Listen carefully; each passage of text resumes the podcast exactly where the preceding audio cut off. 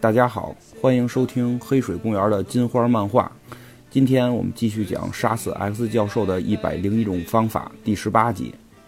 上次我们讲到这个炫音小姐姐在这个西部世界的平行宇宙里边单挑牛仔帮，非常炫酷，一个人就打败了这个刚力士、镭射眼和剑齿虎，对吧？然后这个小夜行者还在旁边帮忙把这个呃微镜机器人给拆了。之后，炫音他们是一直杀到了小杰米的家里。这时候，小杰米的家里边已经被这个邪恶的 X 教授给控制住了。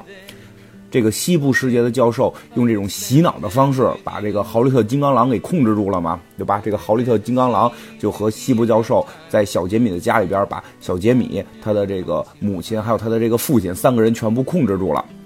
这个眩音闯进来呢，先是把这个西部教授的枪给缴了，对吧？这个西部教授不光脑控，他还使这个左轮手枪，然后又把这个豪利特金刚狼给打翻，然后这个时候。他觉得自己应该赢了的时候，突然这个邪恶的西部教授就跟他说嘛：“说你应该先先打我，对吧？你先打金金刚狼有什么用啊？我可以脑控你。”这个时候，这个邪恶的教授就在炫音的大脑当中植入了一个思想，就是什么呢？让他不能够对西部教授动手。但是炫音表示什么呀？就是对吧？我不用亲自动手，他用这个两弹光波把这个小杰米的这个绳索给打开了。这个小杰米之前我们也讲过，他是平行宇宙里边的小金刚狼，也是非常厉害的角色嘛。他就长出了这个骨爪，准备去刺杀这个西部教授。就在这个时候，就在这个时候，刚才被炫音打倒的豪利特金刚狼，这个防战的本性发挥了神威，一下给了这个西部教授一个援护，站在了西部教授的身后，挡住了小杰米的致命一击。这个小杰米小金刚狼六个骨爪就深深地插在了豪利特金刚狼的腹部。这个西部教授呢，看到呃豪利特金刚狼替自己挡刀，还是非常高兴啊，还说呢，谢谢你豪利特。就在这个时候，豪利特说了一句：“不客气。”但是我这么做并不是为了你。说完这句话，豪利特金刚狼就是一记大鹏展翅。大家可以想象一下啊。金刚狼的这个大鹏展翅可不一样，它这个两个拳头前头还长着这个金睛的爪子呢。这一记大鹏展翅就把眼前这个邪恶的西部教授的头给砍掉了，从这个脖腔之内就开始向上喷血。这豪利特金刚狼确实厉害吧？就这一招就把这个西部世界的邪恶的 X 教授给杀死了。杀死之后呢，这个。豪利特金刚狼还俯下身子对这个眼前的小杰米说：“对吧？因为刚才小杰米这个骨爪已经杵到他的腹部了，他是先把这个小杰米给推开，然后再使了这记大鹏展翅。这小杰米就倒在地上，然后他俯下身子看着这个倒在地上的小杰米说：说什么呢？说你现在好好听我说，一个孩子要杀人，至少得先长到十八岁，你要答应我。”其实上一次我们已经讲到了这个豪利特金刚狼挡住小杰米的致命一击之后，也表示了他。挡这一下并不是为了保护这个西部教授，对吧？然后就停住了嘛，上一集就停在那里。然后很多听众就是也在留言里边说了，说他们理解其实金刚狼只是不想让小杰米亲自动手，要亲自动手去杀这个呃邪恶的西部教授。其实差不太多，确实是这么回事这里边也已经表达了嘛，这个豪利特金刚狼的意思是什么？就是说你现在是小孩你不能杀人，这是应该对孩子的一个最基本的保护。其实看到这里，我们再想想之前的一些故事，对吧？炫音第一次动手杀人，作为 X 战警，炫音是立誓不杀人的。但他第一次动手杀人，也是为了保护那个十四岁的呃小夜行者，对吧？因为当时是在那个呃神话蒸汽朋克宇宙里边，小夜行者险些会被这个当时的那个邪恶的 X 教授给迫害嘛。然后炫音是为了保护他才动的手，对吧？在之前，对吧？我们再往之前想，想到之前，呃，金刚狼主宇宙的金刚狼和镭射眼为什么分家，对吧？其实也是去讨论的一个问题，就是孩子该不该被培养成战士。其实我们会。发现这个故事里边，我觉得并不只是这一本故事，其实很多漫画故事也好，还是一些欧美的故事也好，其实他们对于保护孩子的这种强调和这种重要重要性，真的是我们不太容易想到的。其实很多事情都会发生，但是我们看的角度可能会不一样。更多的时候，我们可能会从其他角度看，但是你会发现，从保护孩子的角度，完全会是另一种去看待这种事情的。方向，其实说实话，看到这块儿，我也是挺感动的。真的，真的是这样。其实我们大家也可以想想，X 战警，我确实很喜欢 X 战警系列。大家可以想想，其实 X 战警在整个漫威的这个宇宙里边是处在一个什么地位？其实 X 战警和他们这些变种人在整个漫威宇宙的故事里边啊，指的是故事，并不是说他们的商业上边。在故事里边，他们是一群最被边缘化，然后最受压迫、最受歧视的这么一种底层的一些。英雄其实说是不是英雄都已经不太好去界定了。你像漫威里边这些复联，对吧？在整个宇宙里边，那都是大英雄，受到人们敬仰的。但是 X 战警和变种人呢，他们由于身体里的 X 基因跟人类不一样，对吧？人类感觉他们是一种进化的会取代人类的这个生物，所以对他们的压迫跟歧视几乎都没有人权，甚至在故事里边。美国的国家还设立了很多专门去监控和这个抓 X 战警变种人的这种机构，对吧？我们在这个天赋异禀的呃电视连续剧里边也看到了，包括天赋异禀电视连续剧里边有一个情节，我觉得还挺有意思，对吧？他这些变种人说说他们这个基因不一样，所以看病所需要的药会更贵，这就导致没有保险公司给他们投保，所以他们的医疗基础保障都是得不到的。对吧？这个对比复联是没法对比了。你再说对比异人族，他们在自然条件方面又占着劣势，对吧？因为让这个异人族觉醒的泰瑞根物，如果让 X 战警和变种人吸了之后，他们就可能会生病甚至死亡。这个在故事里边，这个最后这个泰瑞根水晶被引爆之后，大气层当中就是这种雾，所以很多的变种人会受到这种生命的威胁。在前几年的故事里边，他们过得也挺惨，对吧？像是红女巫的这个魔法导致了所有变种人的能力丧失，甚至死亡，从这个非常大的数量急剧下降到不到二百人。先是这个人类的黑恶势力阻挠变种人的发展，然后这个美国政府和复仇者联盟袖手旁观，也就有了这个弥赛亚、什么弥赛亚在临这些故事。再后来呢，这个镭射眼准备引入凤凰之力啊，因为他发现这个凤凰原力要回到地球，他们想利用这个凤凰原力让变种人重新拥有生育能力。其实生育能力这都是生物最基本的要求了，但是，但是复仇者联盟就是不想看到这个凤凰原力回到地球，因为他觉得凤凰原力会导致这个世界的不稳定、不安全，所以就不管 X 战警的这个。基本的生存要求就在月亮上打炸了凤凰原力，这都是托尼斯塔克他们干的事儿啊！从此也就引发了 X 战警大战复仇者联盟。其实我们会发现，X 战警和变种人只不过是要去追求最基本的生存的空间，但是好像都很难。但即使这样，即使这样。这些 X 战警还有自己的坚守，其实这是最值得感动的。我觉得他们是英雄，虽然可能从某种角度上讲，他们也不承认自己是那种复联那样的英雄，对吧？因为白皇后也说我们是 X 战警，我们不是英雄。但是，但是从另外一个角度来看，他们确实是伟大的。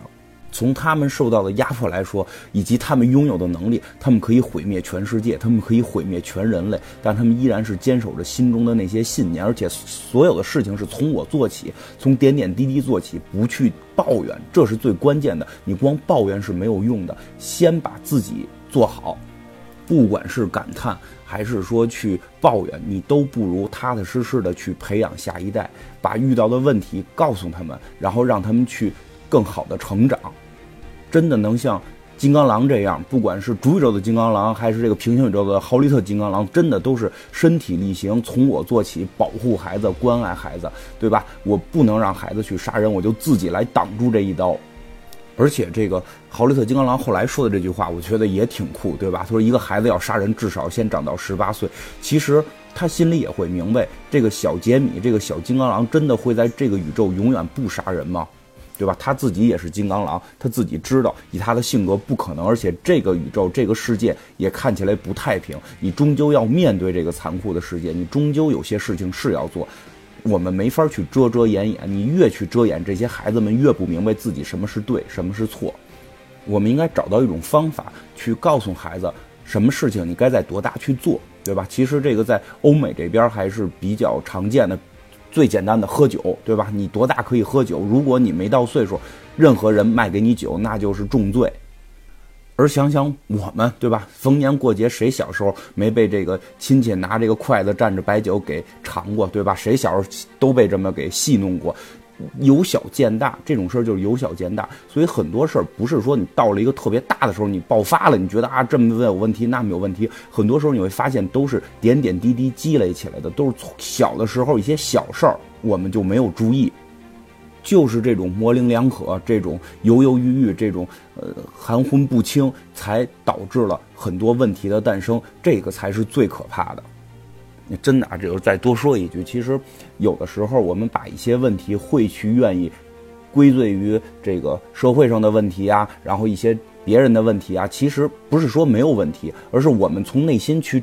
这种去这种归罪于他们的时候，我们内心是一种解放，我们会轻松，觉得这事儿跟我没关系。但是，但是看看像金刚狼他们呀，像炫音他们呀，一切都是从自己做起，而且自己去承担这些事儿，对吧？金刚狼是承担了小杰米的这个一记致命攻击，炫音就要承担自己杀人之后的这种心理阴影。如果真正去保护孩子，必然是要有承担。真的想想啊，就是前一段，可能也就几个月、半年之前看过这种，就是小学设立这个性教育课，然后家长去请愿，然后不让教，说给孩子都教坏了。当然，我当时也不太明白为什么性教育是给孩子教坏了。当孩子问你从哪儿来的时候，非得说是从垃圾堆里捡的，就是正确的吗？对吧？这个时候其实就是一种不愿意面对，这种不愿意面对，自然也就会导致后来出现的一些孩子们对性完全不懂，会导致各种这种。呃，难以想象的这种后果，我们能去指望谁，对吧？X 战警能指望上复仇者联盟吗？其实也指望不上。在这个 X 战警大战复仇者联盟之后，这个美国队长痛彻心扉啊，觉得自己对变种人确实长期的太不够关爱了，然后招了这个镭射眼的兄弟，这个浩劫进入他的这个复仇者联盟战队。不过就是一场秀，不过就是一场秀。最后变种人他们该过得不好，还是过得不好。所以每个变种人都知道从自己做起，先自己保护好自己，然后保护好下一代，这样我们才能够说成长起来。谁都指望不上的时候，真的就只能指望自己，抱怨没有用。像今天这个故事里边，如果小杰米杀死了这个。X 教授杀死了这个邪恶的 X 教授，金刚狼跟玄音他们应该怎么做？应该坐在这块大喊啊！这都来复仇者联盟，他们没有保护好这个世界，复仇者联盟有义务让整个世界变得和平。那没有用，一切都晚了。所以今天就得是豪利特挺出自己的身体去挡住这一击，用这种实际行动来去保护自己的孩子。行吧，好像今儿说的这个有点多，我们继续来回到故事里边来，对吧？因为还有一个谜题没解开呢，这个豪利特金刚狼到底有没有被控制住？他为什么能突然这个挺身而出，挡住小杰米的这一击，然后回手就把这个邪恶的 X 教授给杀掉？而开始他又是跟着这个邪恶的教授一块混的，对吧？因为他明显头上已经是有刀疤，被这个脑控了嘛。这个金刚狼还是解释了一下，这豪利特金刚狼跟玄一他们解释了一下，说什么说说的我这个岁数大了，脑子的愈合太慢，我这个刚刚愈合好，什么意思？就是这金刚狼它是能够这个有自愈因子的嘛，对吧？它可以让自己身体快速恢复，所以这个豪利特金刚狼其实不光豪利特金刚狼，逐宇宙的金刚狼都有这个超能力。这个超能力是什么？不光是身体的恢复，大脑的恢复、思维的恢复都是可以的，所以它是可以让大脑去。抵抗住这个洗脑的，但是岁数大了，可能自愈的稍微慢了一点，所以有挺长一段时间是受到了这个邪恶教授的控制，对吧？然后多说一句，其实挺逗的是，主宇宙里边有一个设定，说这个金刚狼经常失忆的原因是什么？说他失忆的原因是跟他失恋有关，这是一个说法。说他失恋之后他会非常痛苦，就是人失恋了，实际还是挺难受的嘛。而这种难受呢，就会被自愈因子认知是一种不好的情绪，会导致身体受损。是一种有伤害的东西，它会在大脑当中开始去自愈。这种自愈方式就是把这段不好的记忆给抹除掉。所以，金刚狼在早期的设定里边经常会忘记一些事情，这个也是他后来一直耿耿于怀，希望自己能够永远记住自己经历的每一件事嘛。这个梗实际上是在这个 M 事件，就是红女巫这个塑造啊 M 世界的时候也是用上了的。这个未来我们一定会讲到的。总而言之吧，这个西部的平行宇宙就算恢复了和平，邪恶的 X 教授又被杀死了一个。那那些牛仔帮的人呢？那些牛仔帮的人其实都是被那个邪恶教授控制的。所以当邪恶教授被杀死之后，那些人很快也就是被这个瓶子教授给治愈了，对吧？因为这个瓶子教授虽然在这场战斗中最后没有出现，那是因为被小夜行者给转移到了一个相对安全的地方。这个邪恶的 X 教授被打败，那自然就可以把他给传回来了嘛。他传回来之后，把这个什么镭射眼呀，然后这个什么刚力士啊，这些人全部给治愈了。当然，也用了一些时间。然后呢？这个镭射眼实际上是这个宇宙的警长，他是之前是之前在抓捕这个呃邪恶教授的时候被邪恶教授给脑控了的。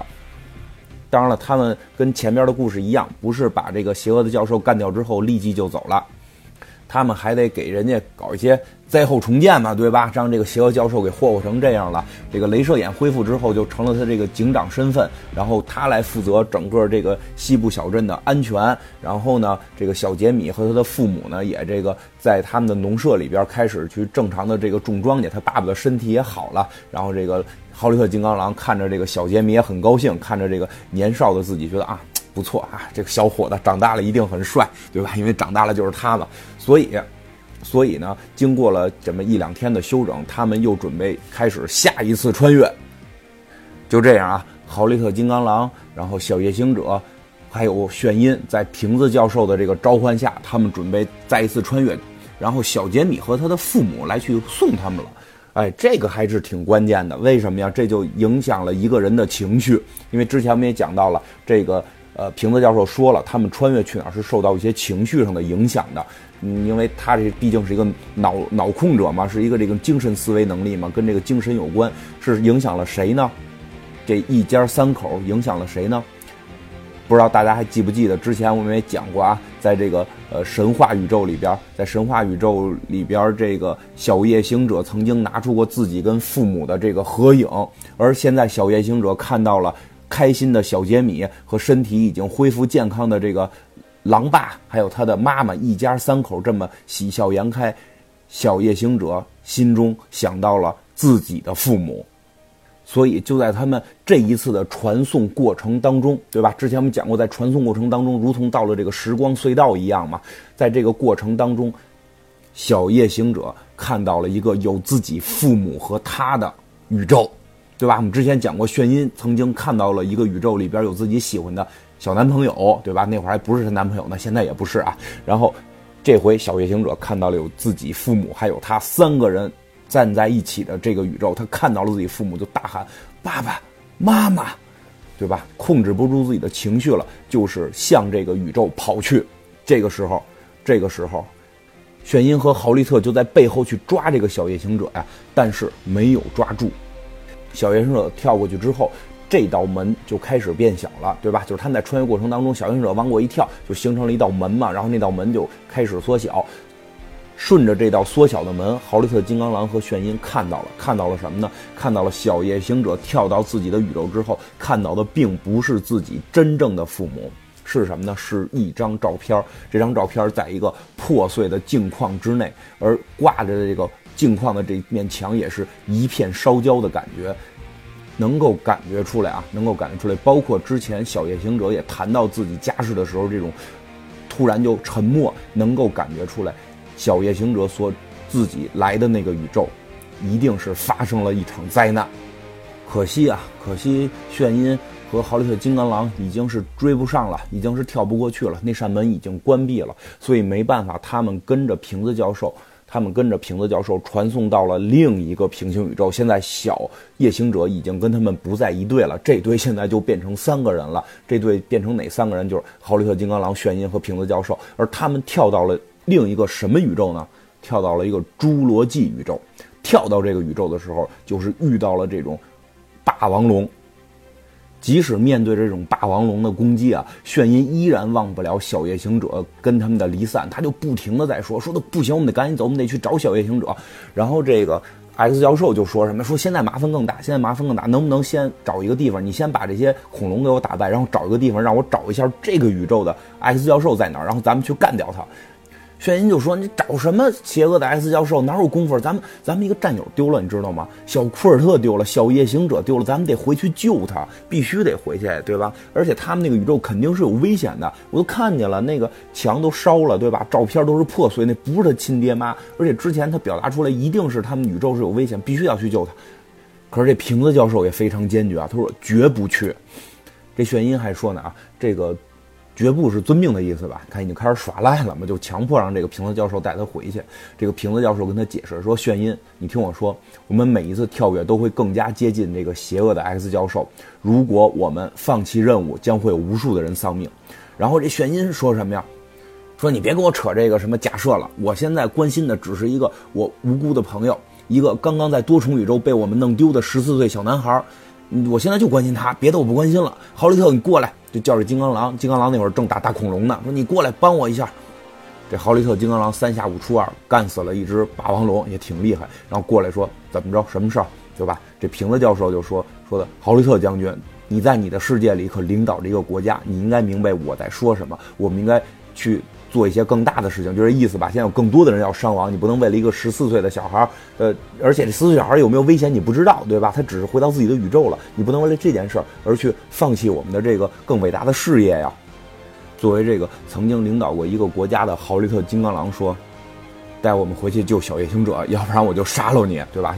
也是开始要挟他了。平泽教授，行吧，反正这俩人已经不替我干活了，走吧，那就走吧。说行，走你，对吧？我给你们开一道传送门，可以。传送到这个小夜行者的这个世界，炫音和豪利特金刚狼就走进了这道传送门。炫音还说呢：“好了好了，一块走吧，一块走吧。”但是当他们走进传送门，传送门开始关闭的时候，这两个人回头看去，瓶子教授并没跟他们一块进来。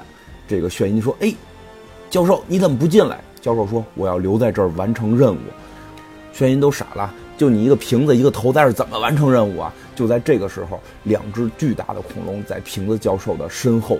那是脑后啊，又站了起来，这道传送门马上就要关闭了，而炫音他们就听见瓶子教授说：“必须有人拯救多重宇宙。”